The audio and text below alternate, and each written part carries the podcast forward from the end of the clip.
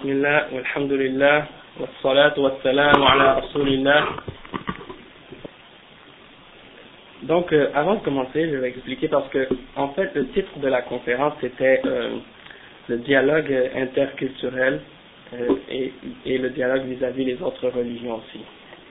Donc, euh, avant de commencer, je voulais juste clarifier un petit point parce que souvent on parle toujours de, on parle, ou on parle souvent de la culture musulmane.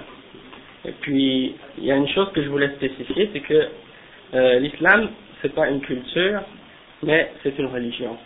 C'est la révélation de Dieu. Donc, euh, c'est sûr que lorsqu'un peuple accepte l'islam, euh, après un certain temps, il adopte les, principes et les enseignements de l'islam, et donc ces principes-là vont, vont, devenir euh, une, part, une part entière de la coutume ou la culture de ce peuple. Mais c'est évident que dans tout euh, peuple et dans toute culture, il y a des différents, euh, différents courants ou différentes choses qui influencent euh, ces traditions et ces cultures. Parce que dans toute culture, dans tout peuple, il y a du bon et il y a du mauvais. Il y a des bonnes choses et il y a aussi de mauvaises choses. Donc, le rôle de l'islam, en fait, étant donné que c'est pas une culture, mais que c'est une, une révélation divine, que c'est le message que Dieu a envoyé au messager. Donc, le rôle de l'islam par rapport à la culture ou aux cultures, c'est un rôle d'un filtre, en fait, qui va venir pour distinguer entre ce qui est bon et ce qui est mauvais, et ce qui est pur et ce qui est impur, et pour montrer aux hommes ce qui est euh, la bonne voie pour les guider au droit chemin et les sauver de l'égarement. Donc, si on y pense sincèrement et si on y pense bien, euh, personne n'a choisi sa culture. Personne n'a choisi euh, son lieu de naissance. Personne n'a choisi sa langue. Personne n'a choisi la religion de ses parents. Donc, toutes ces choses sont des choses qui ont été prédéterminées avant même euh, notre naissance et qu'on n'a eu aucun choix euh, dessus. Donc, si par exemple un d'entre nous était né en Chine, dans une famille bouddhiste, probablement ou dans une famille athée, par exemple, parce qu'on sait là-bas que c'est le communisme, le communisme qui, qui dirige, donc sûrement qu'on aurait été influencé par notre société, par notre famille. Euh, si on était né en Afrique, dans une famille animiste, qui adore les esprits ou d'autres choses, on aurait eu les croyances de cette société, d'accord? Et étant donné qu'on a, qu'aucun d'entre nous n'a choisi le lieu de sa naissance, et le contexte culturel et social. Donc, on doit tous se poser la question, en fait, euh, à quoi ça, ou pas à quoi ça sert, mais plutôt pourquoi les choses, cette chose-là est faite de cette façon? Pourquoi on a tous été mis dans des situations différentes? En fait, la raison pourquoi c'est que c'est un test, en fait, ça c'est la réponse que l'islam donne à ça, c'est que c'est un test que Dieu nous donne il nous met dans une situation, Dieu nous met dans une situation à la naissance pour nous mettre dans une certaine épreuve, pour voir si on va être sincère, si on va chercher la vérité, si on va se remettre en question, si on va poser les bonnes questions pour essayer de trouver qu'est-ce qui est vrai et qu'est-ce qui est faux. Et c'est ce que tout être humain, à l'âge, lorsqu'il atteint l'âge de raison, commence à, se, à faire en fait, c'est à se poser les questions pourquoi j'existe, d'où je viens, où je m'en vais, euh, est-ce que les valeurs que j'ai apprises dans ma société, les croyances de ma famille ou de mon peuple, est-ce que ce sont les vraies croyances? Est-ce qu'il y a des choses dans ces croyances ou dans ces euh, pratiques qui sont euh, valables ou invalables? Comment je peux, sur quelles choses je dois me baser pour distinguer entre ces choses? Donc, c'est sûr qu'il y a beaucoup de réponses différentes réponses à ces questions. Chaque religion a sa réponse.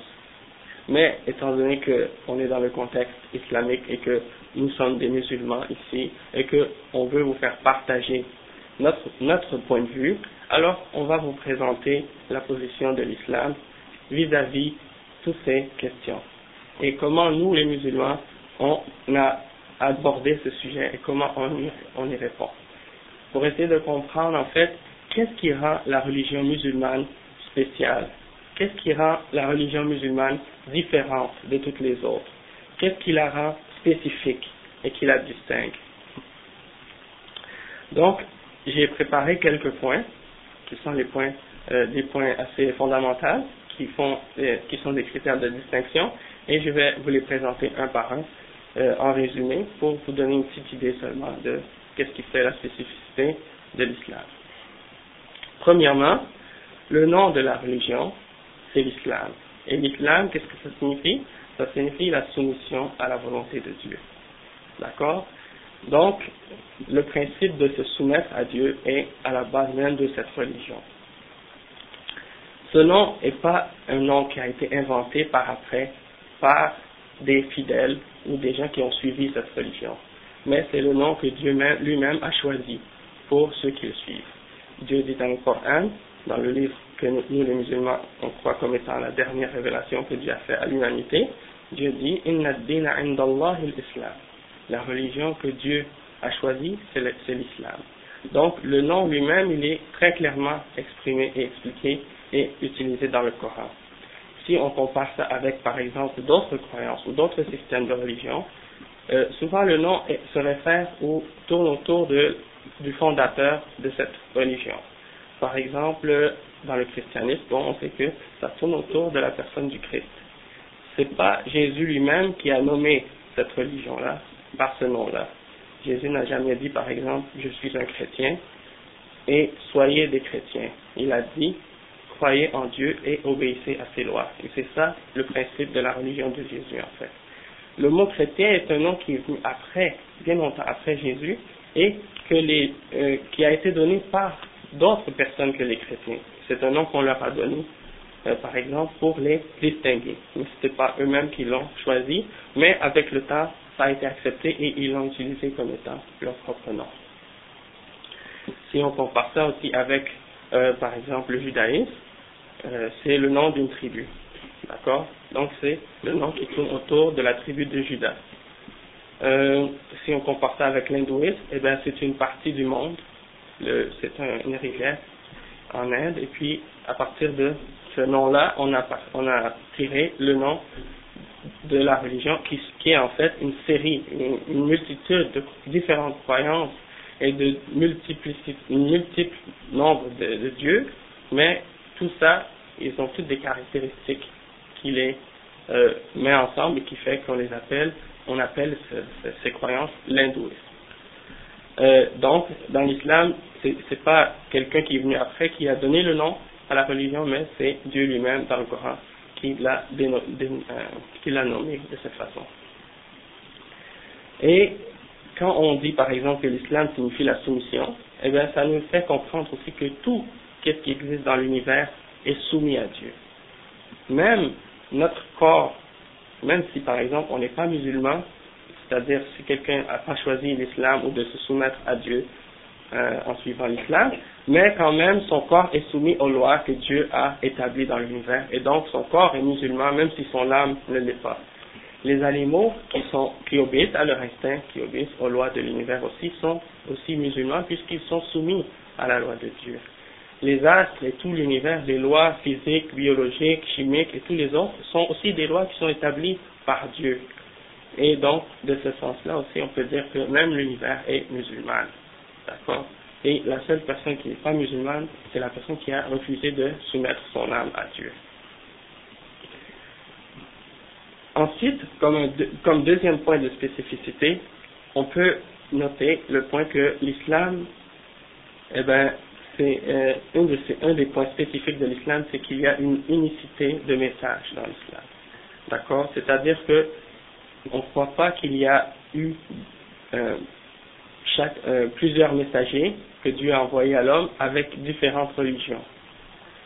Selon l'islam, tous les messagers que Dieu a envoyés, depuis Adam et Ève, jusqu'à Noé, Moïse, Abraham, Moïse, Jacob, Isaac, David, Salomon, Jésus et Mohammed sont tous venus avec le même message fondamental, qui est il n'y a qu'un seul Dieu, et c'est lui seul que vous devez adorer. Et c'est ce qui fait que, en réalité, pour nous les musulmans, il n'y a pas de distinction entre les, les différents prophètes. Ils sont tous venus pour enseigner la même croyance et le même message à la base. Et Dieu dit, dans le Coran كان الناس أمة واحدة فبعث الله النبيين مبشرين ومنذرين donc j'ai dit les êtres humains formaient une seule communauté et ensuite il a envoyé parmi eux les messagers et les prophètes pour les avertir et pour leur annoncer la bonne nouvelle donc c'est à dire que tous les messagers sont venus avec la même parole et le même message de base et tous les êtres humains à l'origine étaient tous sur cette religion-là et sur cette croyance-là. Et contrairement à ce qu'on enseigne, par exemple dans les écoles, euh, en, sociologie ou en anthropologie, que à, l'origine l'être humain était polythéiste et qu'avec le temps il a évolué jusqu'à ce qu'il devienne monothéiste, alors on voit que d'après le Coran c'est tout à fait faux, puisque à la base l'être humain croyait en un Dieu unique et c'est avec le temps qu'il s'est éloigné de ce message-là, qui est le message fondamental de Dieu de l'unicité de Dieu et qu'il a commencé à associer ou à attribuer à Dieu des, des, partenaires ou à, euh, à, commettre des actes d'idolâtrie qui l'a fait euh, s'égarer du droit chemin. Donc, ça c'est ce qui nous amène maintenant au principe en fait qui est le principe fondamental de l'islam, qui est même le témoignage qui fait que quelqu'un même se convertit à l'islam, lorsque quelqu'un se convertit à l'islam, il doit prononcer ce, témoignage, c'est le témoignage de La ilaha illallah. C'est-à-dire, rien ne mérite d'être adoré, sauf ou excepté Allah. Seulement Dieu mérite l'adoration. Personne d'autre en dehors de Dieu. Donc, cet enseignement-là, ce principe-là, c'est ce qui fait la base même de l'islam toutes les autres choses que les musulmans pratiquent, que ce soit la prière, le jeûne, le hajj, euh, le pèlerinage à la Mecque ou la zakat, de payer une partie de, de notre argent pour les pauvres, toutes ces choses-là sont faites uniquement en référence au principe qui est le principe fondamental que rien ne doit être adoré excepté Dieu. Si une personne faisait la prière, faisait le jeûne ou tout autre acte d'adoration islamique, sans respecter ce principe-là, qui est le principe fondamental, alors tous ces œuvres n'auraient aucune valeur pour Dieu. Puisque l'idolâtrie, selon l'islam, annule toutes les bonnes actions que quelqu'un peut faire. Et il y a trois conditions dans l'islam pour que quelqu'un soit considéré comme un monothéiste. C'est-à-dire pour être considéré comme quelqu'un qui a euh, vraiment cru en l'unicité de Dieu. Et ces trois principes-là, c'est premièrement, de croire que c'est seulement Dieu qui est le maître, créateur, et qui donne la subsistance à l'univers et à tout ce qui est créé. C'est seulement lui qui a tout créé, qui est maître de tout et qui contrôle tout. Personne d'autre avec lui. Ça, c'est le premier principe. Le deuxième principe, c'est qu'il ne faut pas donner à Dieu des attributs de sa création.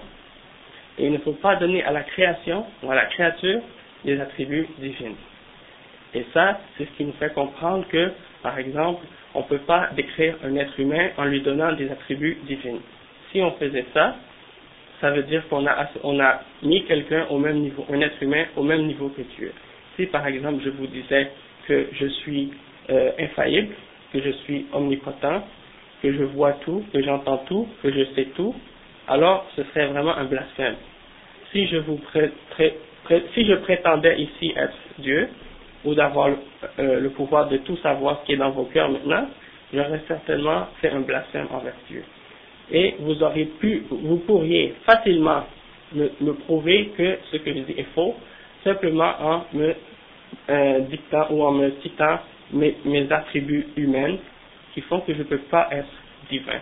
Par exemple, le fait que je dois manger, je dois boire, je dois dormir, toutes ces choses-là font que je ne peux pas être Dieu, je ne peux pas être celui qui a tout créé l'univers. Je mange, je dors, je vais aux toilettes. Toutes ces choses-là ne peuvent pas être faites par l'être suprême. Donc, c'est des choses qui nous font voir qu'on ne peut pas adorer autre que le créateur de l'univers. Je ne peux pas adorer une pierre, puisque la pierre, elle n'a pas créé l'univers. Elle ne m'a pas créé moi, ni le monde entier. Donc, seulement le créateur mérite l'adoration. Et c'est ça le troisième, la, troisième condition, c'est que lorsque tu as cru que seul Dieu est le créateur et que c'est lui seul qui a les attributs de perfection, alors automatiquement, tu dois vouer tout ton culte d'adoration uniquement à ce Dieu-là et à personne d'autre. Tu ne peux pas demander l'intercession de passer dans ton adoration pour adorer, pour adorer, Dieu par un être humain ou par un saint ou par une idole ou par une image, mais tu dois demander à Dieu directement, sans passer par aucune forme d'intermédiaire ou de demander à Jésus ou à Marie ou à Saint Joseph ou à, à la Sainte Vierge ou à quiconque autre. Parce que seul Dieu a le pouvoir de répondre à tes prières. C'est lui seul qui peut répondre à tes prières. Et si quelqu'un est mort dans sa tombe, il n'a pas le pouvoir non plus de t'entendre et de te répondre. C'est seulement le Créateur de l'univers qui peut faire ça. Et ça, c'est le message fondamental de l'islam.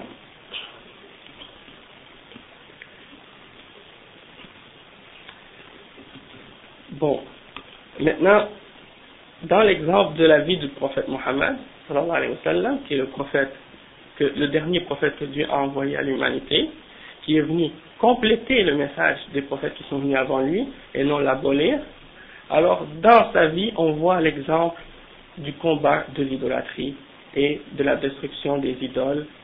Toute sa vie, il a passé 13 ans à la Mecque à enseigner aux hommes que seul Dieu mérite d'être adoré.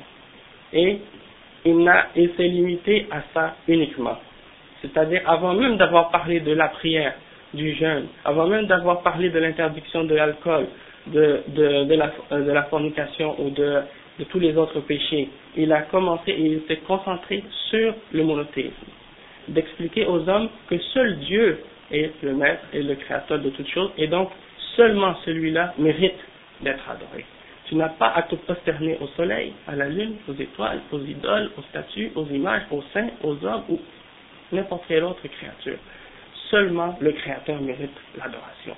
Et donc, pendant 13 ans, il a fait concentrer les gens sur ce principe-là. Et ses fidèles, ceux qui ont accepté de croire à ce monothéisme, à l'unicité de Dieu, ils se sont fait torturer, ils se sont fait tuer, ils se sont fait euh, traiter de tous les noms, juste parce qu'ils avaient accepté de croire en un Dieu unique et juste parce qu'ils avaient renié d'adorer les idoles.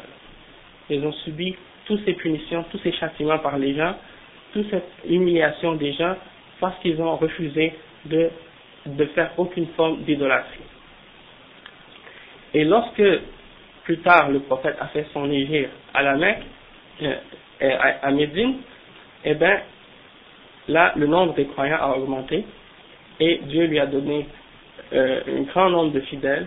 Et donc lorsqu'il a eu la capacité, il est retourné à la Mecque et il a conquéri et la première chose qu'il a fait lorsqu'il est arrivé à la Mecque, c'est pas de se déclarer le chef et de prendre le pouvoir ou de se montrer fier, non, c'est de détruire une par une toutes les statues, toutes les idoles qui étaient installées autour de la Kaaba à la Mecque et de les détruire une par une en disant la vérité est venue et le mensonge est parti, certes, ce qui reste, c'est la vérité. Et il a détruit chaque idole une par une. Une autre spécificité de l'islam, après avoir compris maintenant que l'islam enseigne le monothéisme et l'unicité de Dieu, c'est de comprendre que l'islam est une religion universelle. Elle n'est pas limitée à un peuple, elle n'est pas limitée à une race, elle n'est pas limitée à une couleur, elle n'est pas limitée à une classe sociale. C'est une religion qui est ouverte et qui appelle toutes les cultures et toute l'humanité entière à se soumettre à Dieu. Et dans la pratique et dans la réalité, depuis même le temps du prophète lui-même, paix et salut sur lui, on a vu parmi même ses, compagnons des gens de toutes les origines et de toutes les couleurs et de toutes les classes sociales. Des gens qui étaient, avant d'être musulmans, des esclaves noirs d'Afrique, se sont convertis à l'islam et ont accepté de croire en l'unicité de Dieu, et Dieu les a élevés, et après la mort du prophète, ils étaient parmi les plus grands compagnons, les plus grands savants, et ils avaient souvent des postes, soit de juges ou de, de, dirigeants dans certains endroits de l'empire de l'islam. Pourquoi? Parce que ils avaient acquis un niveau de connaissance et de science, et à cause de cette science qu'ils ont acquérie du Coran et des paroles du prophète, Dieu les a élevés et il les a anoblis. Parce que l'islam anoblit les gens. La connaissance anoblit les gens. Et donc, il n'y a pas de distinction entre une classe sociale par rapport à une autre. Par exemple, Bilal, qui, était cet esclave dont j'ai parlé, il était esclave avant l'islam, et lorsqu'il s'est converti, et lorsqu'il a accepté de croire en l'islam, et lorsqu'il a subi beaucoup de tortures au nom de Dieu, alors après, après, ça, Dieu l'a élevé et il était marié et il a épousé une musulmane qui faisait, parmi, qui faisait partie de la noblesse des Arabes à cette époque, de la tribu de Quraysh. Donc on voit que avec l'islam, les différences sociales sont complètement abolies et sont complètement détruites parce que l'islam vient mettre tous les croyants à un piédestal ou à un pied d'égalité. Il n'y a plus de distinction, de privilège pour, pour une classe par rapport à une autre. Et tout ça, Dieu les élève, ces gens-là, par rapport à leur connaissance et leur piété. Et c'est ce qui fait la différence entre les hommes. C'est seulement la connaissance et la piété. Ce que l'islam apporte au peuple et aux différentes cultures, ça c'est un point dont je voulais mentionner pour terminer, c'est qu'on on a vu par exemple qu'avant l'islam, les peuples arabes qui étaient à la Mecque avaient plusieurs pratiques, plusieurs coutumes, que le prophète est venu et lorsqu'il les a lorsqu'il est venu, il les a rejetées, ces, coutumes, qui étaient des coutumes contraires à l'islam. Par exemple, les Arabes avant l'islam enterraient leurs filles mortes, euh, pardon, enterraient leurs filles vivantes dans la terre. Euh, par exemple aussi, ils faisaient le pèlerinage à la Mecque, qui était euh, quelque chose qu'ils avaient gardé d'Abraham, mais ils avaient ajouté à, ces pratiques-là et à ce rituel-là toutes sortes de formes d'idolâtrie et toutes sortes de formes de, euh, de choses païennes. Et le prophète est venu et il a dit aux gens, par exemple, les gens faisaient ils tournaient autour de la Kaaba sans aucun vêtement, les hommes et les femmes. Alors le prophète sallallahu a interdit ça. Alors c'est pour vous montrer que il y a beaucoup de choses qui étaient faites avant l'islam. Par exemple, les femmes avaient aucun droit et n'avaient aucune décision à qui ils vont, euh, de qui ils vont épouser ou non. Et le prophète, salut sur lui, est venu pour interdire ça et pour donner des droits à ceux qui n'en avaient pas et pour euh, donner la justice aux hommes. Et c'est ce qui est arrivé à l'époque. Donc l'islam est venu et a appris à ces gens-là le, droit chemin et, la, la, droiture. Et c'est pas seulement pour les Arabes que, ça, que, que ça s'est produit, mais pour tous les autres peuples aussi où l'islam est arrivé, lorsque l'islam s'est propagé à travers le monde, les peuples dans ces, différents pays-là avaient des coutumes et des pratiques qui étaient contraires à l'islam, et lorsqu'ils se sont convertis, ils ont adapté, ils ont changé ces choses-là, ils ont rejeté ce qui était contraire à l'islam, et ils vont accepter les valeurs ou les principes moraux de l'islam. Et c'est la même chose pour ici, par exemple. Par exemple, moi je suis euh, né au Québec, ma mère est québécoise, mon père est haïtien. Dans notre, dans notre famille et dans la société ici, il y a beaucoup de choses qui sont acceptées et qui sont complètement contraires à l'islam. Mais lorsqu'on les accepte, lorsqu'on accepte l'islam, on, on, rejette toutes ces formes de péché que Dieu a euh, interdit. Et c'est ce qui fait que l'islam est un filtre pour toutes les cultures, pour tous les peuples. Et c'est ce qui fait que l'islam amène toutes les nationalités, parce que maintenant aujourd'hui on parle au Québec de multiculturalisme, mais dans l'islam le multiculturalisme a toujours existé depuis l'origine. Et c'est pas quelque chose de nouveau. Avant même que le, pays Québec ou la, province du Québec existe, avant même que Jacques Cartier avait découvert le, Canada, eh bien, le multiculturalisme, il existait déjà dans l'islam. Donc, c'est juste un rappel pour vous faire comprendre en même temps que c'est pas quelque chose pour nous qui est nouveau, le multiculturalisme, mais au contraire, c'est quelque chose qu'on connaît très bien, qu'on a appris, qu'on a enseigné et qu'on continue encore d'enseigner et qu'on on aime aussi même vous faire partager et vous faire découvrir aujourd'hui. Donc, avec ça, je vais euh, terminer ma conférence. Et puis, si vous avez des questions, des commentaires ou des, des, des choses que vous voudriez euh, avoir plus de détails, des informations plus détaillées, alors je suis disponible pour répondre à ces questions si vous voulez me demander, pas de problème. Alhamdulillah.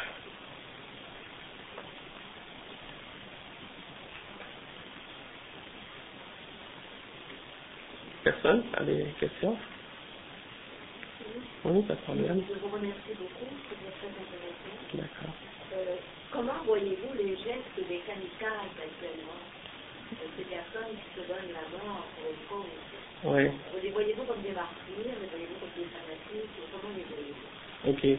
Ben moi, j'ai, moi, j'ai mon opinion là-dessus. Ben, c'est peut-être pas tout le monde parmi les musulmans qui vont être d'accord avec moi. Mais, euh, bien entendu, c'est pas ma, ma, ma, mon opinion personnelle. Je, je l'apprends de, des savants que, que je respecte et que j'écoute. Et puis, selon moi, donc, euh, le fait de se suicider ou de, de mettre une bombe sur, sur soi-même pour aller faire euh, exploser des innocents, c'est totalement rejeté et complètement inacceptable dans l'islam. Euh, c'est quelque chose que l'islam interdit. Et puis ceux qui font ça, d'après ce que j'ai entendu de certains savants de l'islam, euh, ils sont considérés comme des gens qui se suicident et non pas comme des martyrs. Bien sûr, il y a beaucoup de musulmans qui vont dire que ce sont des martyrs et il y en a qui le croient vraiment. Par contre, moi, je, suis convaincu que c'est pas l'opinion correcte. Euh, par exemple, dans un contexte de guerre, dans un contexte de guerre, je me dis que si par exemple c'est une armée qui se bat contre une autre, si euh, quelqu'un veut aller faire un tort à l'ennemi, il va aller attaquer ceux qui l'attaquent. Il ne va pas aller attaquer la population innocente qui ne font pas partie des combattants. Donc je crois que l'action d'aller dans le centre-ville, euh, que ce soit en Palestine ou ailleurs, et de, de, faire, de se faire exploser soi-même, pour faire du tort à, à la population, je pense que c'est totalement absurde et c'est quelque chose que l'islam a condamné et continue de condamner. Donc ça c'est mon point de vue là-dessus. Euh, oui, vous avez une question?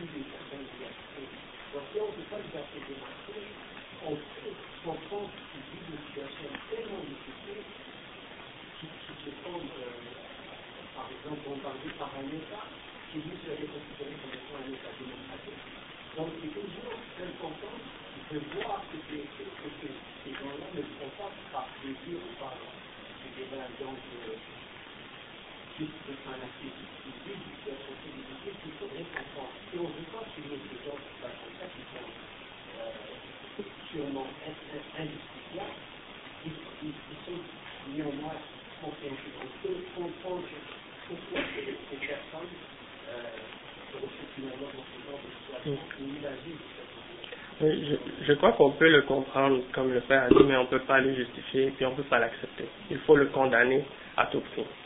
Euh, la, façon de, régler ce problème, c'est pas en euh, attaquant les innocents ou en faisant des actes euh, kamikazes. En fait, le mot kamikaze, c'est un mot japonais. Ça n'a rien à voir avec l'islam. Euh, donc, je veux dire, on utilise ça maintenant dans les médias pour appeler les, musulmans, mais ça n'a rien à voir avec la religion musulmane. Je pense même que les kamikazes viennent de, des Japonais lors de la guerre euh, de Pearl Harbor, lorsqu'ils se faisaient sauter avec leurs avions sur les bateaux des Américains. Donc, ou bien même, j'ai parlé avec euh, un japonais, puis il m'a expliqué même que c'était, ça ça veut dire un vent, un vent de Dieu. Et que lorsqu'il y avait une guerre entre la Chine et euh, le Japon, je pense que euh, ils m'ont dit qu'il y avait eu un grand vent et que ça avait fait écraser l'ennemi, donc sans même qu'il y ait eu de combat, donc ils avaient appelé ça kamikaze, dans l'islam, euh, de se faire exploser comme ça au nom de, Dieu, ça n'a aucun rapport. Ou les actes de terrorisme, c'est la même chose.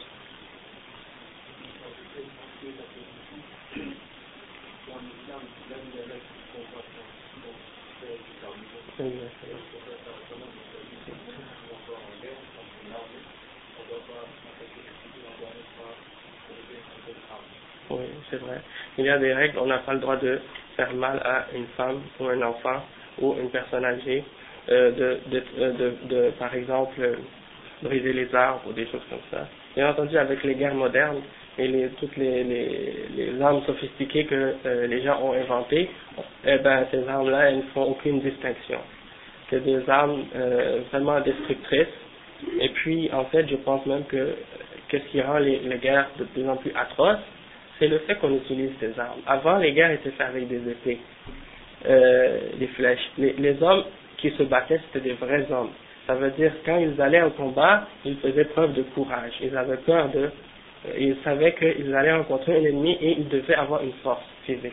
Aujourd'hui, un enfant de 5 ans peut appuyer sur un bouton et détruire une population entière. Donc, je pense que aujourd'hui, euh, la guerre a aucun sens avec ces armes. Et je pense même que, par exemple, si, c'est peut-être un peu euh, bizarre à dire, mais je pense que si les, peuples voulaient vraiment faire la guerre aujourd'hui, ils devraient s'entendre sur les armes qu'ils vont utiliser, par exemple, de dire euh, on va prendre euh, pour cette guerre des épées. Et puis personne a le droit d'utiliser de bombes ou des grenades ou autre chose. Et puis là, celui qui va gagner à la fin, c'est lui qui va avoir la position de pouvoir ou autre chose. Mais, mais malheureusement, les gens ne font pas ça, donc c'est un problème.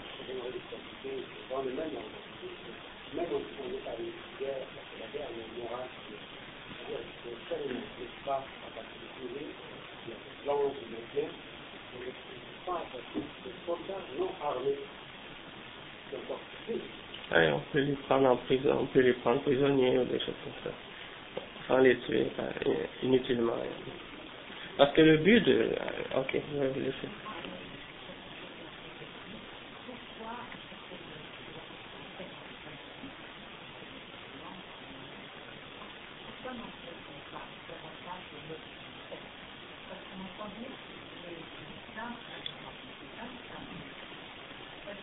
Exactement.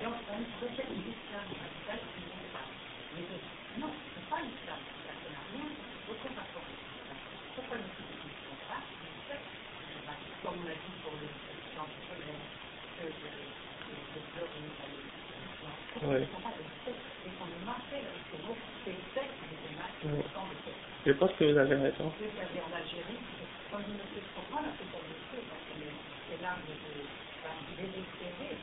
Mais en dehors de ce problème-là, il y a pas mal de risques, c'est pas la C'est entre musulmans qui se doivent être relevant des formations. Ce sont des fanatiques, ce sont des sectes. Qui se donnent des sectes qui donnent la creux de l'islam, c'est pas l'islam. Mais c'est vrai, c'est. Ouais.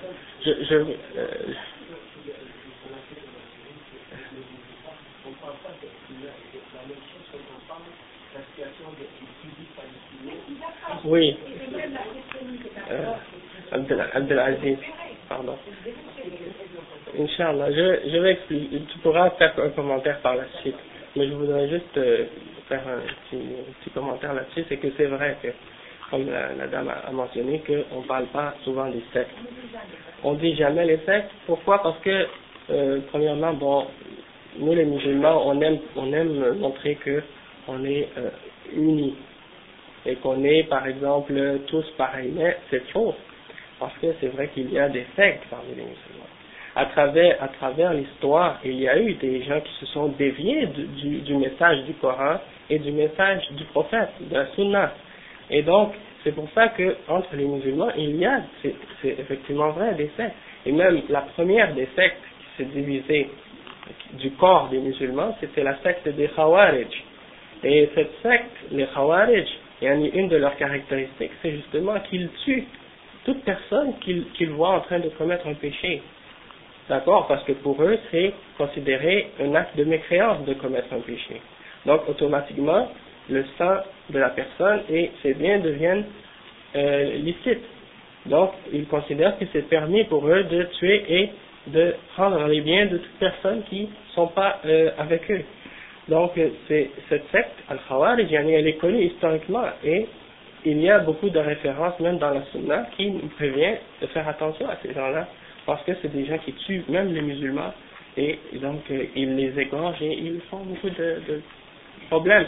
Et lorsqu'on on affirme ou qu'on mentionne qu'il y a des sectes dans l'islam, c'est pas une chose qui est euh, euh, euh pour montrer, c'est pas quelque chose qui impute à l'islam une, une, faiblesse ou une, une, faute ou un défaut, parce qu'en fait, en, réalité, il y en a eu des sectes euh, après la venue de Jésus, il y en a eu des sectes après la venue de Moïse, et après chaque prophète, il y a eu, et même le prophète, paix salut sur lui, a dit, euh, les juifs se sont divisés en 71 sectes, les chrétiens se sont divisés en 72 sectes, et il a dit, ma nation se divisera en 73 sectes, et une seule ira au paradis, tandis que les autres iront en enfer, et il a dit, c'est celle qui suit mon exemple et la voie de mes compagnons.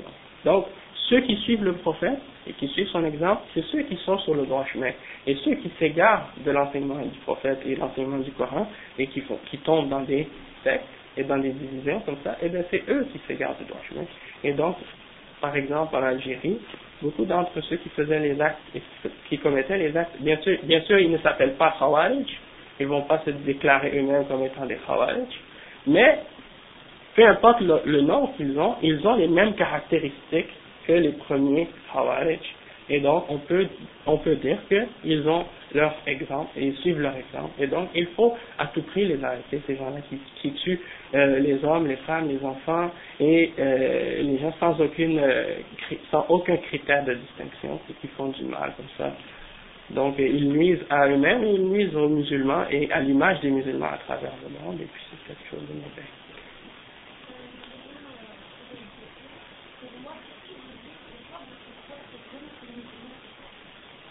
Euh, ça c'est.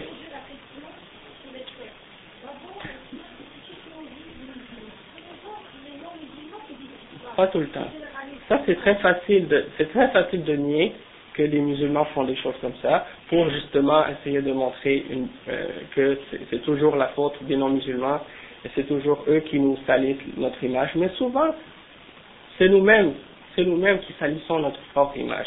La preuve que des musulmans font des actes comme ça, c'est que même il y a eu des, parmi ces gens-là qui font ces actes, parmi eux, il y en a qui ont écrit des, des, des fatawas et des bayans et qui ordonnent aux musulmans et qui disent aux musulmans et qui justifient ces actions-là.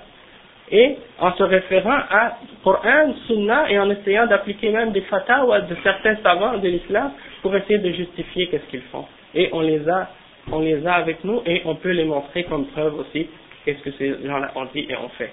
Donc, je veux dire, on ne peut pas nier qu'il y a parmi les musulmans des gens qui font des atrocités, qui font des choses absurdes de cette façon, comme, comme par exemple Ali ibn Abi Talib a été tué par un Khariji au temps du prophète, et il croyait, celui qui a tué Ali ibn, Abi Talib, il croyait qu'en faisant ça, il se rapprochait de Dieu.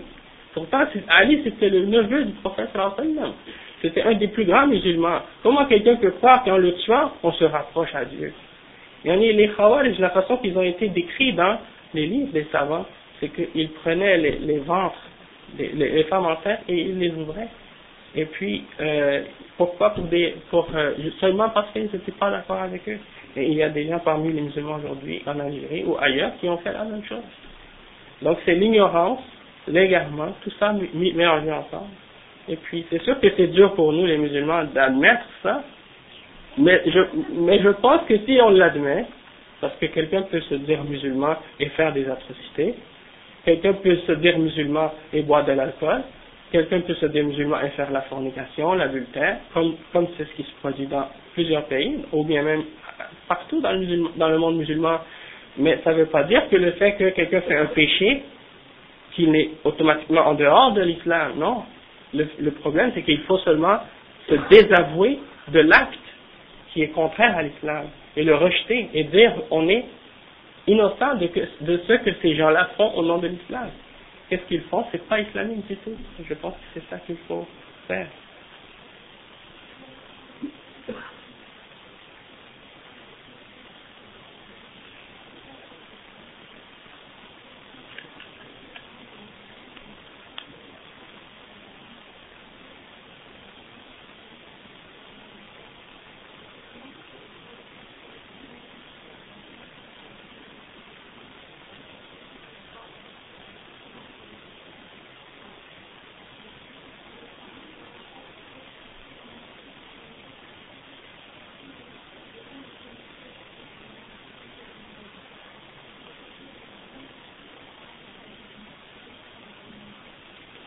Exactement.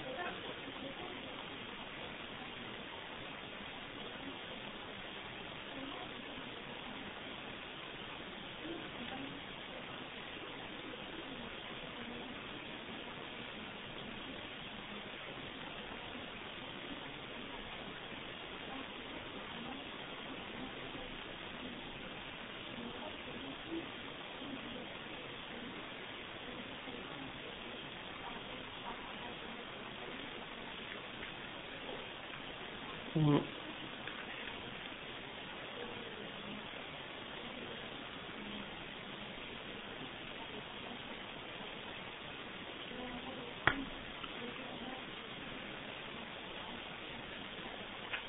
Hmm.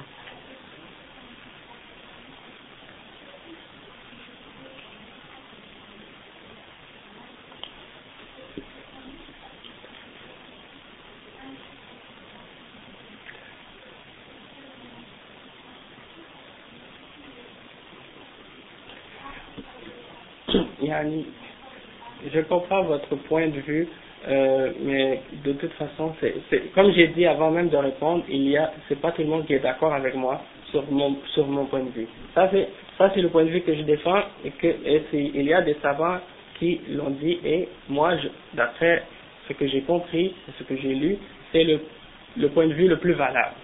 Et les autres points de vue, selon moi, sont euh, euh, incorrects. Mais Yani, euh, comme je dis par exemple, le fait qu'il soit, euh, il faut, il faut toujours se rappeler l'exemple de la vie du prophète Mohammed. Lorsque les croyants, par exemple, euh, euh, Ammar ibn Yasser, se faisaient torturer par les idolâtres et qu'on a tué son père et sa mère devant lui et qu'on le forçait de, reconnaître les idoles et, qu'il, et que ses parents ont refusé. Donc on a tué les parents de Yasser, euh, Ammar ibn Yasser devant lui, son père et sa mère.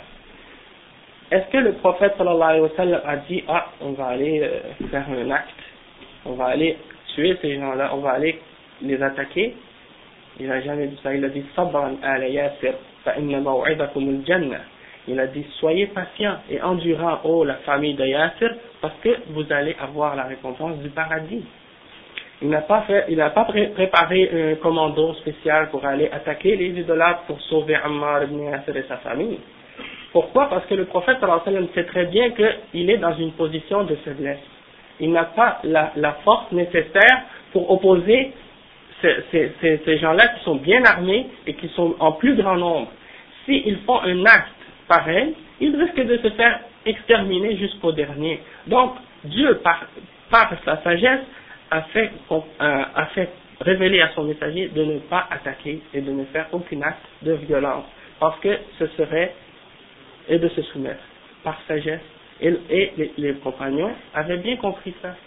Et lorsque les musulmans ont acquis une force, un pouvoir, à Médine, après qu'ils étaient en grand nombre et qu'ils avaient une force militaire, ils sont allés à la Mecque et ils ont détruit les idoles, mais pas avant.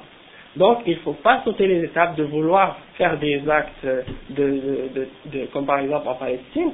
Lorsque un Palestinien se fait sauter au centre-ville de, Tel Aviv ou ailleurs, eh ben, le lendemain, les Israéliens vont dans toutes les maisons, dans tous les quartiers et détruisent des quartiers entiers et ils attrapent les, les gens qu'ils soupçonnent et ils les exterminent. Et donc, tous les efforts que que, qui ont été faits par ces gens-là, ils sont, sont détruits en une journée ou deux. Donc, est-ce que ça c'est de la sagesse? Est-ce que ça c'est de la logique? Est-ce que ça c'est de la raison? Est-ce que oui, est-ce que c'est ça que l'islam nous demande de faire, d'aller se, de, de, de, se, mettre sous la sous la, l'épée pour se faire égorger soi-même? Non. Et, et le but du djihad, quand on parle du djihad, par exemple le combat pour la cause de Dieu, c'est pas d'aller se faire tuer. Le, le, prophète a fait le djihad, les compagnons ont fait le djihad, ils ne sont pas tous morts dans la guerre ils, allaient au djihad, ils revenaient, ils étaient vivants. Leur but, c'était pas seulement de dire, bon, je vais aller mourir. Pas du tout. Non. ce que je, ce que je, ce que je dis, ça ne veut pas dire d'accepter l'injustice ou de rester les bras croisés. Ça veut dire de faire ce qu'on doit faire et ce qu'on a à faire jusqu'à ce qu'on arrive à avoir la capacité de faire quelque chose de vraiment euh, euh, qui va valoir la peine. Mais là, de se faire, de se faire, euh, d'aller se faire exploser ou de se faire tuer, est-ce que ça, ça va nous ramener? Qu'est-ce qu'on a perdu? Pas du tout. Et ça, c'est pas de la sagesse. Mais je dis pas de rester croisé comme ça, rien faire, non. Au contraire, agir. Premièrement, obéir à Allah et au messager, de suivre l'exemple du prophète, est-ce que les prières, par exemple, en Palestine, par les Palestiniens, est-ce que les, les Palestiniens prient cinq fois par jour? Est-ce qu'ils suivent l'exemple de la voix du prophète Mohammed Est-ce qu'ils sont des bons croyants? Est-ce qu'ils respectent les lois d'Allah? Si on regarde notre état, comment nous on est envers Dieu, si on est sincère envers Dieu, alors là on va voir, par exemple, que Dieu va nous remettre victorieux. Mais si on n'est pas sincère envers Dieu, et qu'on ne respecte pas le, la volonté divine, alors peu importe qu'est-ce qu'on fait, amener, amener toute la Umayyani, on se met tous une bombe sur nous, et puis qu'est-ce qui va, qu'est-ce que ça va changer? Demain, qu'est-ce que ça va changer? Rien. On va tous être morts, et puis, ouais, le va venir, le jugement dernier va, va arriver, c'est tout. Oui. Ouais.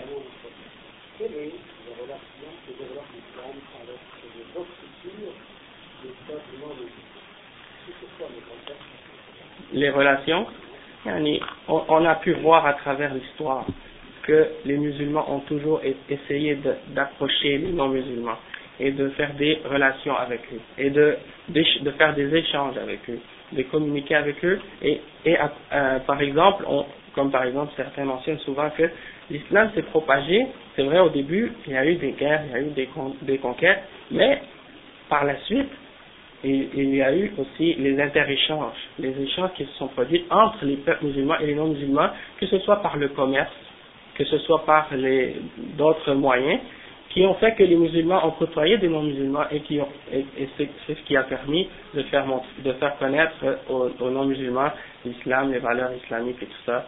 Euh, donc, euh, comme on peut voir même ici au Québec maintenant, la présence musulmane, elle est remarquée, elle est remarquable. Il y a des bons, des bons échanges entre les, musulmans. Je pense par contre que euh, les musulmans doivent faire euh, plus d'efforts pour euh, être des bons exemples de musulmans et de, de, bien connaître leur religion pour être capable de bien la présenter. Et je pense que si on fait ça sincèrement, ça va éliminer beaucoup de nos frictions qui existent entre nous. Comme vous voyez, je pense qu'il y a plus d'opposition de la part des musulmans à ce, que, à ce que je dis que de la part des non-musulmans. Et donc, ça montre les, conflits qui existent entre, entre, dans notre communauté, à l'intérieur d'elle-même. Et donc, euh, c'est pour ça que je pense que je veux dire, euh, euh, c'est ça, il faut, il faut juste éduquer et étudier plus.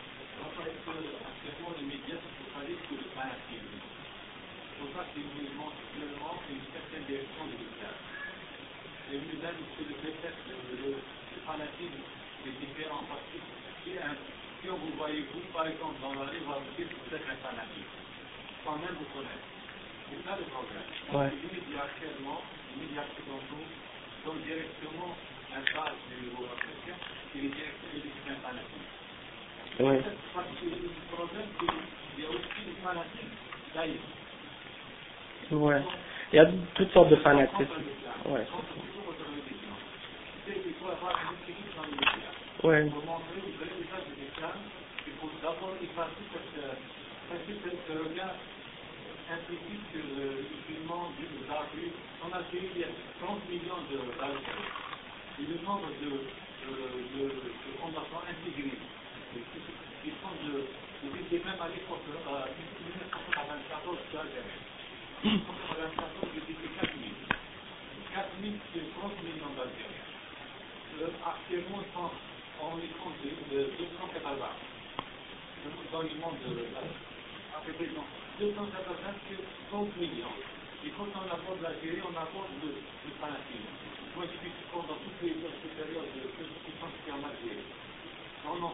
Et quand on en parle avec un étranger, on, on croit que l'Algérie, c'est un bourbier de fanatisme. Alors que oui,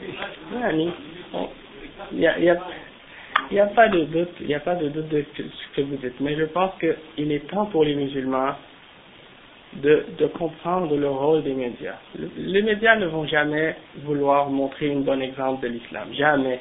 Et ils ne voudront jamais non plus euh, faire de la promotion pour la religion musulmane. Il, est temps de comprendre que euh, ils font leur, ils ont un rôle, ils ont euh, un travail à faire. Il, y a des propriétaires qui possèdent ces, ces journaux, ces, radios, ces télévisions, et ils ont des buts, ils veulent faire de l'argent. C'est un commerce, les médias, c'est une, chose commerciale, c'est pour faire de l'argent.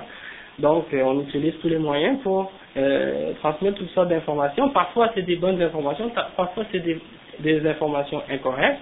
Mais je veux dire, il faut arrêter de se baser sur qu'est-ce que les médias nous, euh, la façon que les médias nous montrent aux gens. Et je pense qu'il faut essayer d'utiliser ça à notre faveur. C'est-à-dire de, profiter de, la désinformation pour faire de l'information. On profite des mensonges qui sont euh, propagés par les médias pour nous montrer et euh, remettre euh, la bonne image en place. Lorsque on rencontre une personne qui n'est pas musulmane et puis qu'on lui explique la réalité de l'islam, eh bien, quand on lui explique comme il faut, je pense qu'il ne peut pas y avoir une meilleure façon de euh, remettre les choses en place que, par exemple, de juste critiquer les médias. Les médias, ils vont toujours faire ce qu'ils vont faire.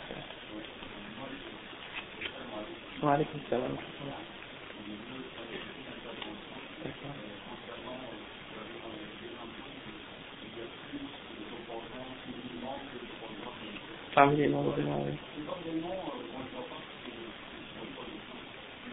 C'est désaccord.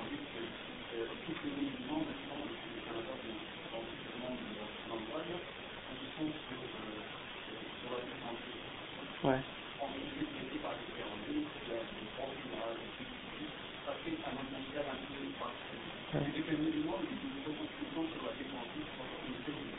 Ouais. Mais je pense, ouais.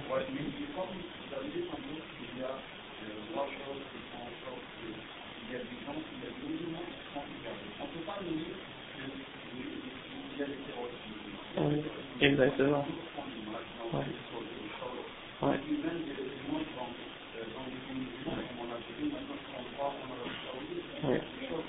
Exactement.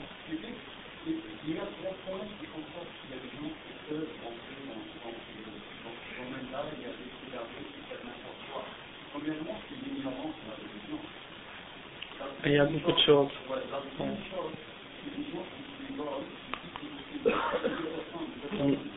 Exactement.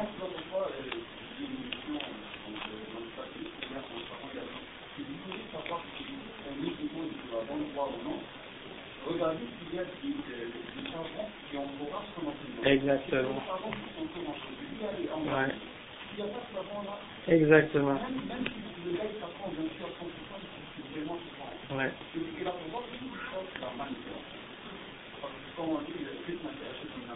Oui.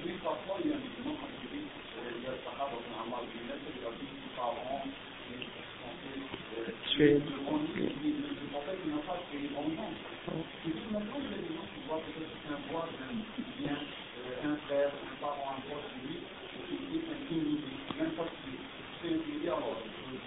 Hmm. Oui. Exactement. Ouais. C'est ça. On...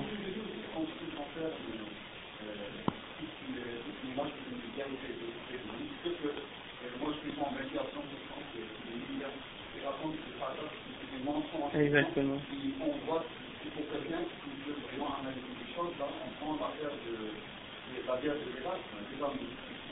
Ouais, tout ça. C'est vrai.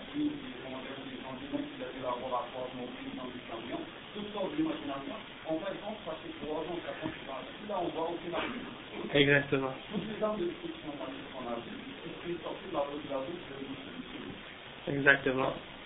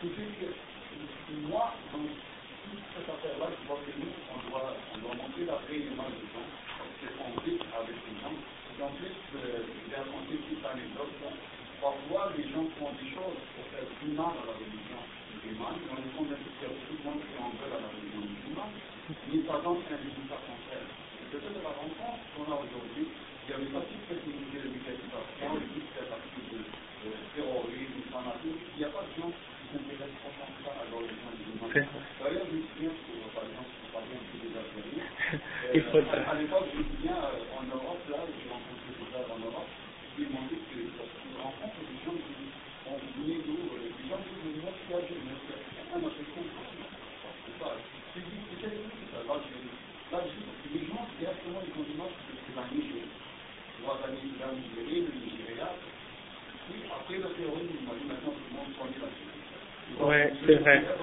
C'est comme ça. Ben, ouais, il y a toujours eu, depuis que je suis converti à l'islam, ça fait comme, euh, maintenant c'est ma 14, bientôt 15e année, à chaque année, non 14e année, à chaque, à chaque année, il y a euh, un pays. Il y a un pays qu'on cible. Hein. Quand, je, quand je me suis converti, bon, il y avait la guerre du Golfe, mais la première. Après, il y a eu la Bosnie, il y a eu la, après, il y a eu euh, le Tchétchène, après, il y a eu l'Algérie, il y a toujours eu un pays, puis à chaque fois, on oublie l'autre qui était avant, puis on, on, parle de celui, comme, on parle plus de l'Algérie, après on parle de l'Afghanistan, après on parle de l'autre. Donc, c'est comme une roue qui tourne, mais je dis que les médias, euh, euh, ils manipulent. C'est sûr qu'il y a de la manipulation dans les médias, puis ils essaient de, toujours de faire pencher les gens du monde. Par exemple, un jour, on voit euh, un enfant palestinien qui est dans les mains de son père, qui, qui est en train de, mourir, et le lendemain, on voit une, un enfant juif qui est en train de mourir. Donc, on dirait que ça, c'est juste pour manipuler les sentiments et les émotions des gens, puis je, je pense qu'il n'y a rien à tirer des médias sur ce point de vue-là,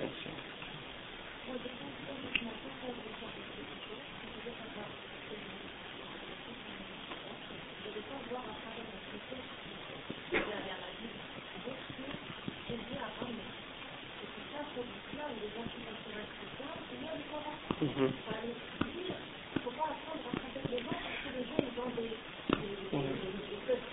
Oui. Dans un sens, oui. Oui, des fois c'est vrai, mais c'est pas toujours facile pour quelqu'un d'approcher le Coran sans le connaître. Euh, la même chose que pour quelqu'un, par exemple, qui va vouloir savoir le christianisme, euh, il a besoin d'une introduction avant de lire la Bible. Des fois, la Bible, c'est un peu mélangeant, tu vois. Donc, euh, c'est vrai. Moi, j'ai lu la Bible avant d'être musulman, en et puis je peux vous dire qu'il y a beaucoup de choses des fois qui peuvent mettre en confusion, mais... Ouais. Ouais. Oui, ça c'est. Oui, c'est ça. Ouais. Non, c'est pas normal. C'est vrai.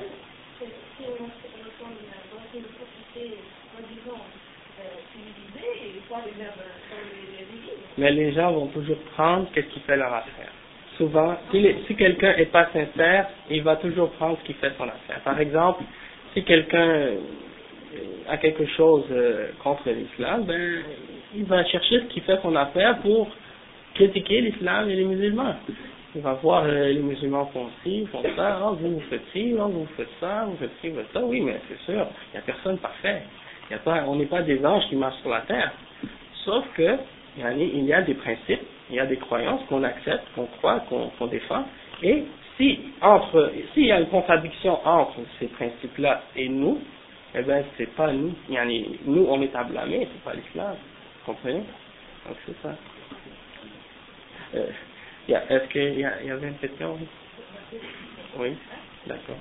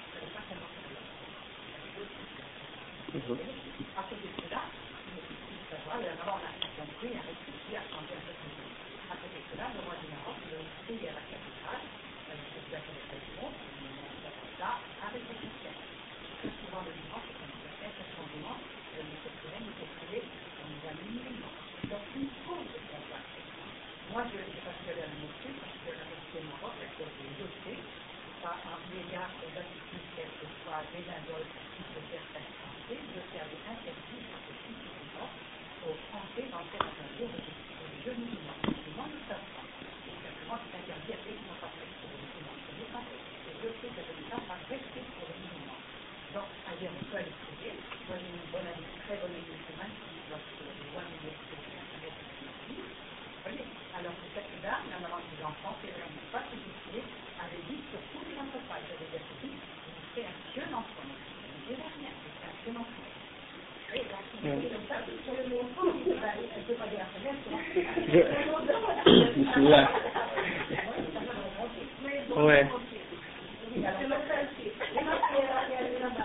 Ouais. On comprend.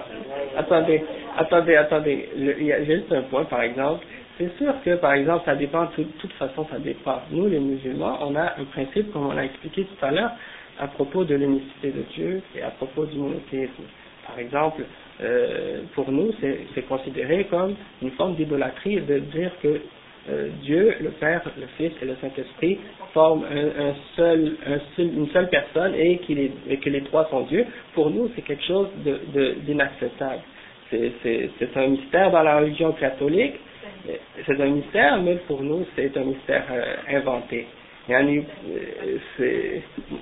il y a beaucoup de, moi aussi, je peux inventer des mystères, mais ça veut dire, ça veut pas dire que le mystère, que c'est quelque chose déclaré comme étant un mystère qu'il est, qu'il est vrai. Donc, ce que je voudrais dire, c'est que si, par exemple, euh, les enfants voulaient entrer dans l'église, il, il, il, faudrait qu'ils aient une raison de rentrer. Euh, si c'était pour euh, adorer Jésus ou adorer Marie ou pour adorer les, les images, ça c'est contraire au principe de l'islam puisque l'islam nous enseigne d'adorer Dieu seul et de rejeter toute forme d'association et d'idolâtrie. Mais euh, si c'était juste pour regarder, pour voir, par curiosité, un concert de musique, bon. Ouais. Mais en fait, en fait, bon, nous dans l'islam, comme vous voyez ici, il n'y a pas de concert. On, ne fait pas d'habitude dans notre, dans nos lieux de culte, on fait pas de musique ou de, de chansons. Euh, euh, on n'en fait pas nous dans, dans la religion musulmane de chants religieux parce que bon même Jésus ne faisait pas des chants religieux dans, dans l'église et même il n'est jamais rentré lui-même dans une église euh, Jésus n'a jamais été chrétien lui-même mais en tout cas c'est juste pour vous dire bon je, sais qu'ils ont fait ça peut-être avec une bonne intention et l'intention n'était pas mauvaise mais sur le plan islamique c'était pas acceptable mais la présence du roi, bon, le roi lui-même, là, il a, c'est, il a ses, ouais, ben c'est ça. Mais c'est pas parce, il y a juste une chose que je vais expliquer, c'est que le fait que le roi ait fait quelque chose, ben ça, ça veut pas dire que c'est accepté dans l'islam. Le roi a fait, fait plein de Ah oui, le, commandeur des, le croyant des croyants, le commandeur des croyants, comme il s'appelle lui-même, eh ben, il peut faire des péchés. Il, y, a des, il y a des gens autour de lui, par exemple au Maroc, qui, qui s'inclinent devant sa personne. J'ai vu ça à la télévision. Des gens font le, yani, qu'est-ce qu'on appelle le recours, yani, devant lui. Ça c'est un acte d'adoration qui est seulement voué à Dieu. Personne n'a le droit de faire le recours à un être humain. Si on fait ça devant une idole, un être humain, une statue ou le soleil, ça c'est un acte d'idolâtrie.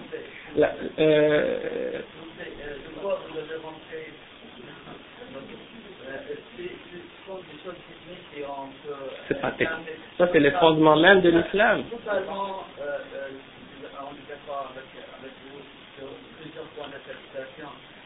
C'est pas de l'interprétation, yani. As-sujud wa ruku' lillah. يعني لا يشرك لا لا لا شريك له لا يشرك به il n'y a pas d'association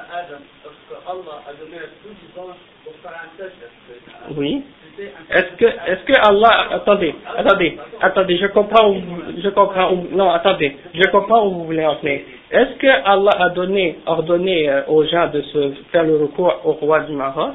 Jamais. On peut peut pas comparer Adam, euh, l'ordre aux anges d'Adam avec euh, l'ordre qu'est-ce que ces gens font. Il ne faut pas, il ne faut pas justifier le shirk sous aucune circonstance. il ne faut, ce n'est pas des vikrs, ce n'est pas des shirk, euh, ce n'est pas des dhikr, ce n'est pas des respects, c'est de l'idolâtrie claire et pure. Oui. D'accord. Il y a d'autres personnes qui veulent, il y a, non. Mon frère, mon frère, ce n'est pas nécessaire, on n'a pas besoin de s'attarder sur ça. Il y a une autre personne, ce n'est même pas dans le sujet exactement.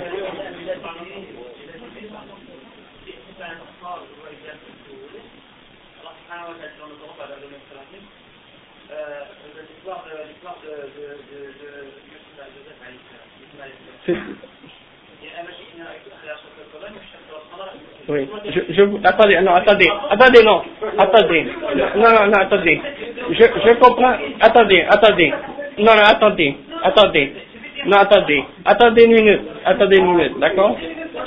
Attendez une minute, s'il vous plaît, attendez une minute, attendez, ça c'était un rêve que Youssef a fait, il ne faut pas comparer le rêve avec les choses, attendez, il y a juste une chose que je vais expliquer, d'accord? Attendez on ne va pas s'écarter. Je sais que, je sais que ici, il y a des gens qui ont d'autres tendances. D'accord? Et puis, moi, je suis contre ces tendances. Mais, je vais vous expliquer une chose. Attendez, attendez, attendez. D'accord, on n'a pas besoin, on n'a pas besoin de s'attarder. On n'a pas besoin de s'attarder, d'accord? On est là pour une raison ici. C'était pour présenter l'islam aux non-musulmans. Maintenant, maintenant, attendez, attendez. Maintenant, vous pouvez faire des, des, des commentaires, mais pas des, des, des, conférences, d'accord? Après. Parce que la dame, attendez, la dame, attendez, attendez. S'il te plaît, s'il te plaît, s'il te plaît. Exactement. Oui. S'il vous plaît, écoutez. La dame a seulement mentionné le fait que parce que le roi du Maroc avait fait quelque chose, ça devient, euh, c'est comme si pour, pour rendre justifiable. Mais il faut juste comprendre que peu importe qui est la, la personne qui fait ce qui est péché ou qui est contraire à l'islam, eh bien ça ne le justifie pas. Même si la personne est un roi, et même si... De, de, après, attendez, attendez, attendez une minute si vous, si vous voulez expliquer quelque chose, euh, euh, vous voulez faire, attendez, d'accord, elle a une question. Après, on va parler toi et moi en privé après. Oui, oui. Non, non, non, après. On va parler toi et moi après en privé. Il y a une dame qui veut parler, qui veut poser une question. Non, non, non. après, après toi et moi, on va se clarifier. Oui, non, après. Après, on va se clarifier, toi et moi. Justement, c'est technique. Tu es musulman, je suis musulman. Laissons la chance aux non-musulmans qui ne viennent pas souvent dans les mosquées d'avoir la... Non, pas pour cela, justement. Oui. D'accord. C'est pas qu'on l'a pas laissé parler. D'accord. C'est pas de la politique.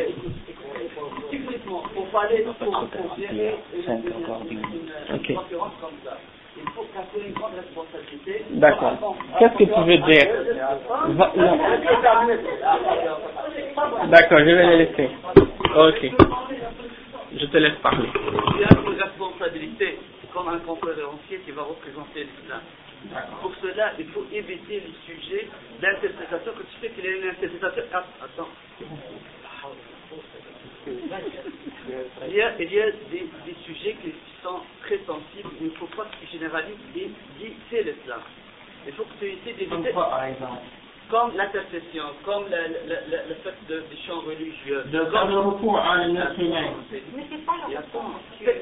Essaye de comprendre que tu n'essaie pas d'amener les discussions sur des points techniques qui ne concernent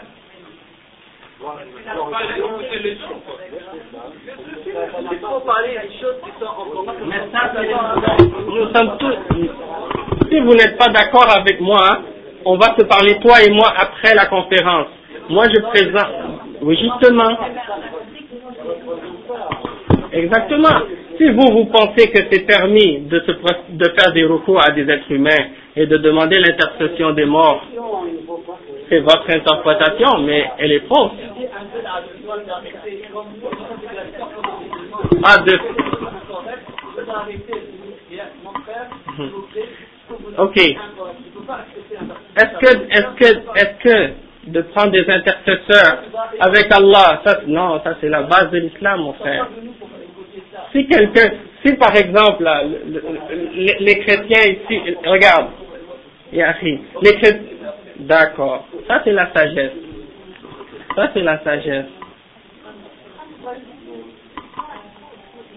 Oui, je, comprends très bien son point, je, je comprends très bien.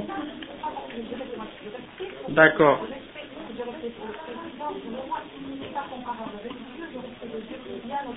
Euh, oui, exactement. Exactement.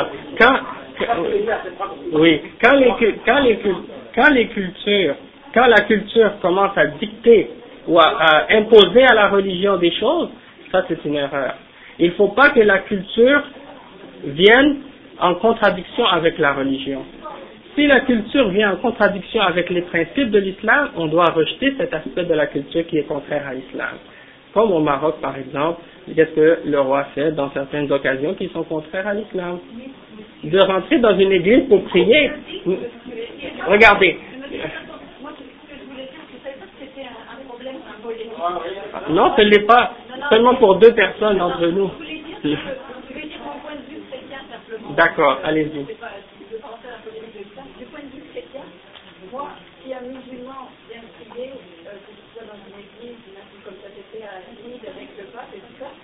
je ne crois pas du tout que le musulman est en train de, de prier Jésus ou Marie ou de croire que. Je sais bien que le musulman continue à adorer son Dieu unique. Le, ouais. donc, c'est pas parce qu'il prie à, côté de moi qu'il va rentrer dans une église que je dire, ah, il se convertit au christianisme et que vous, vous pourriez dire, ah, il a fait un euh, Non, ça n'a rien à voir. Je comprends ce que vous voulez dire. Donc, moi, en tout cas, du point de vue chrétien, c'est important pour le dialogue, donc je dirais, mais venez dans les églises, venez dans les ouais. et tout, pour qu'on se connaisse.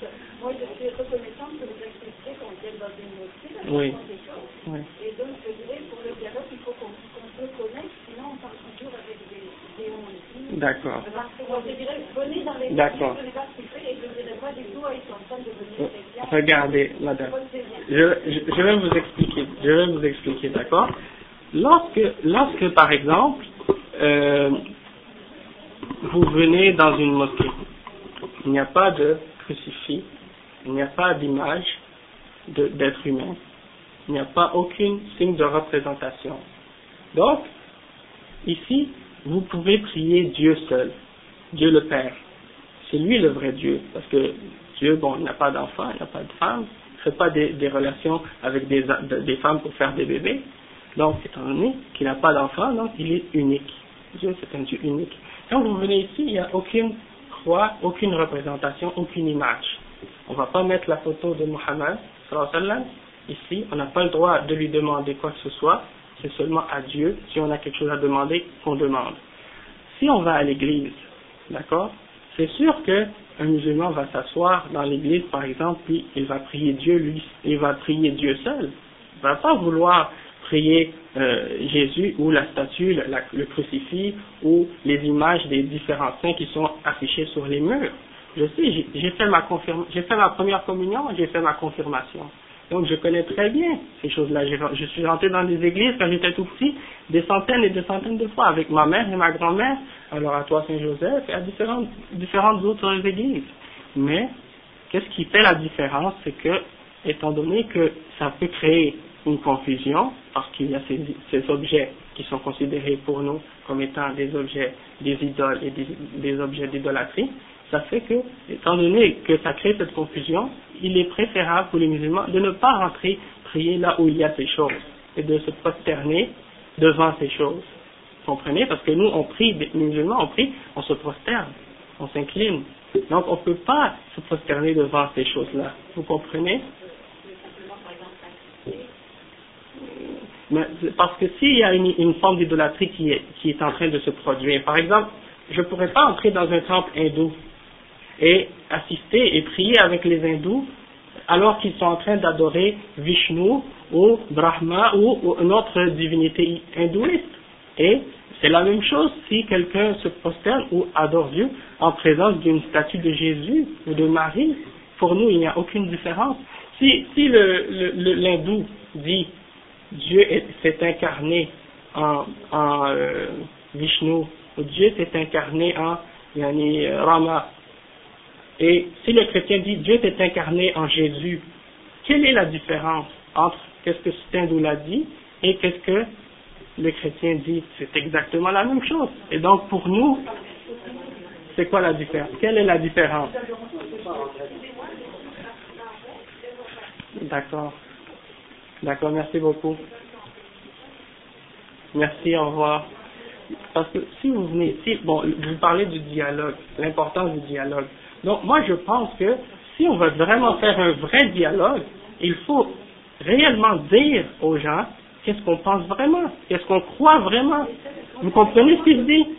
Si, si je vais à l'église, est-ce que le prêtre va me dire, ah, tu n'as pas fait ta communion, tu n'as pas fait ton baptême, tu n'as pas, euh, par exemple, cru en, en l'infaillibilité du pape, ou tu n'as pas cru en l'église catholique, donc, vous n'êtes pas croyant. Le, le, le prêtre va pas nous dire ça, par politesse peut-être, ou je sais pas, par diplomatie. Mais, nous, en tant que musulmans, je pense que c'est de notre devoir d'expliquer aux chrétiens nos différences. Qu'est-ce qui, qui nous sépare? Et si on comprend réellement la base de nos différences et les raisons de nos différences, je pense qu'après on va être capable réellement de faire une, démarche sincère et de revenir à la vérité si elle existe. Et je crois qu'elle existe. Donc c'est seulement ça que je veux dire. C'est pas le but, c'est pas de créer des conflits, de nous opposer, mais de comprendre nos différences, parce que Dieu dit dans le Coran, Ya ahl al-kitab, ta'alu ila kalimatin sawa, baynana et baynakum. Yani, oh les gens du livre, venez avec nous, on va s'entendre en une parole qui est correcte. C'est-à-dire qu'il n'y a qu'un seul Dieu unique et que vous ne devez adorer personne d'autre sauf Dieu. C'est écrit dans le Coran. Et donc l'appel au dialogue, elle a été écrite et expliquée dans le Coran depuis l'origine. Le problème, c'est quoi? C'est lorsque, par exemple, on veut s'unir, on veut dialoguer sans jamais parler de nos différences. Alors, sur quoi on dialogue? Et où est-ce qu'on s'en va? C'est quoi le but? Si on n'essaie pas de régler un problème qui existe. Vous comprenez?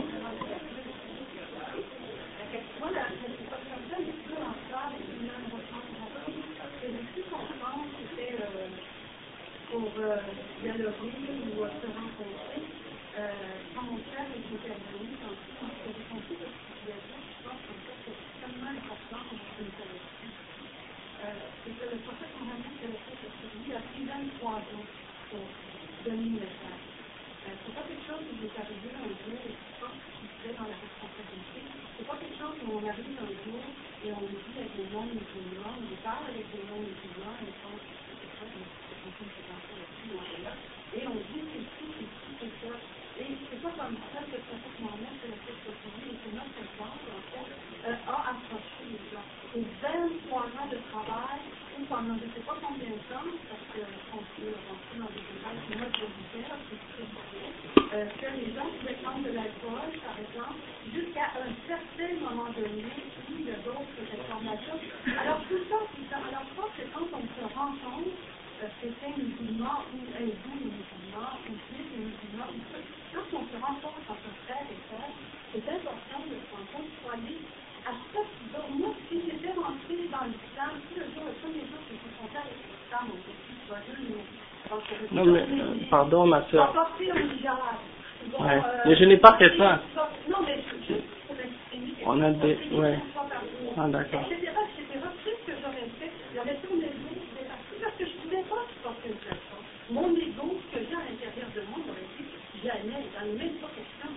D'accord. On m'a dit, on m'a dit, viens, apprends, regarde, et sois la bienvenue. Oh. J'ai été longtemps à parce que j'avais une mais ma, ma soeur, pardon. Mais je n'ai, pas mentionné. Oui. Pardon, ma soeur. Euh, vous venez d'arriver, vous n'avez pas entendu ce qui a été dit.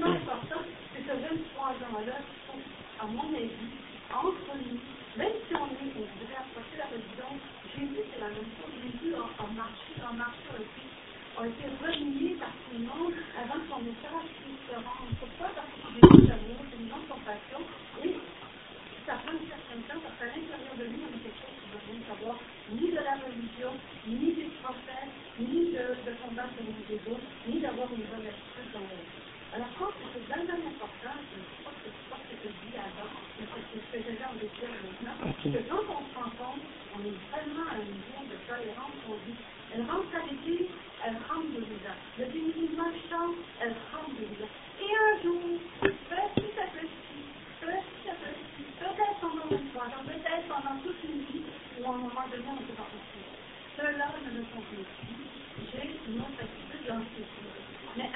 Dieu guide qui il veut. Dieu guide qui il veut au droit chemin. C'est Dieu qui guide qui il veut.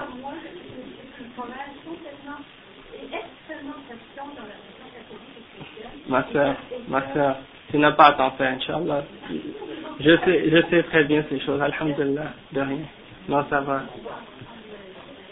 Alhamdulillah. Ma mère, elle est québécoise, elle s'est convertie, ma soeur s'est convertie, ma tante s'est convertie, ses deux filles se sont converties, tous mes amis se sont convertis à l'islam après moi. Donc, je pense que je, je connais le contexte de la société québécoise très bien. Euh, donc, mon but c'est pas d'imposer à personne. J'ai pas essayé de dire à personne ici qui sont pas musulmans euh, de leur imposer quoi que ce soit, mais seulement de leur faire face au euh, questionnement de l'islam, aux principes de l'islam, pour qu'ils soient capables par la suite, par leur réflexion, par leur euh, conscience, de se, de se poser les questions et d'essayer d'analyser est-ce que ces réponses-là ne sont pas euh, valables ou non selon eux. Ça, c'est votre travail à vous de conscience lorsque vous retournez dans vos demeures et que vous réfléchissez entre vous et votre créateur, de vous poser ces questions et d'analyser les choses telles qu'elles sont pour voir est-ce qu'il n'y a pas quelque chose de raisonnable là-dedans. Ensuite de ça, c'est Dieu qui guide. À la fin, c'est pas moi, c'est pas personne d'autre ici qui a la clé des cœurs, c'est seulement Dieu. C'est lui seul qui a le pouvoir et qui a le contrôle sur les cœurs. Donc c'est tout ce que je peux euh, dire. Je pense qu'on peut terminer maintenant ici. Ouais. On va terminer maintenant. Puis donc ça m'a fait plaisir de vous rencontrer. Je m'excuse si j'ai choqué ou offensé quelques personnes euh, par mes propos parce que bon bien entendu euh, pas tout le monde est d'accord, mais je pense que justement ça nous montre que si on veut vraiment être unis, on doit mettre le doigt là où ça fait mal des fois. Puis on arrive peut-être à réaliser que on n'est pas si unis que ça, puis qu'on doit résoudre nos problèmes entre nous en premier avant d'aller aux autres et puis de vouloir les amener au droit chemin. Je pense que ça c'est important de comprendre. Si vous avez une question encore, vous aviez levé le doigt une fois, mais je ne sais pas. Ah d'accord. Le GIA, d'accord, oui. D'accord. Parfait. Oui, ok, je vous, je vous remercie euh, d'être aujourd'hui ici. Puis, encore une fois, je m'excuse de, pour si je vous ai offensé en quoi que ce soit de, de, mes propos. Puis, j'espère que vous avez eu une bonne expérience ici. Et puis que vous allez euh, revenir une autre fois,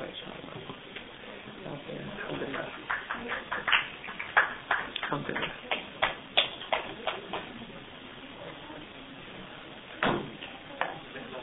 وعليكم السلام فهمت ولكن المشكلة لا نريد أن نعمل محاورة يعني أنا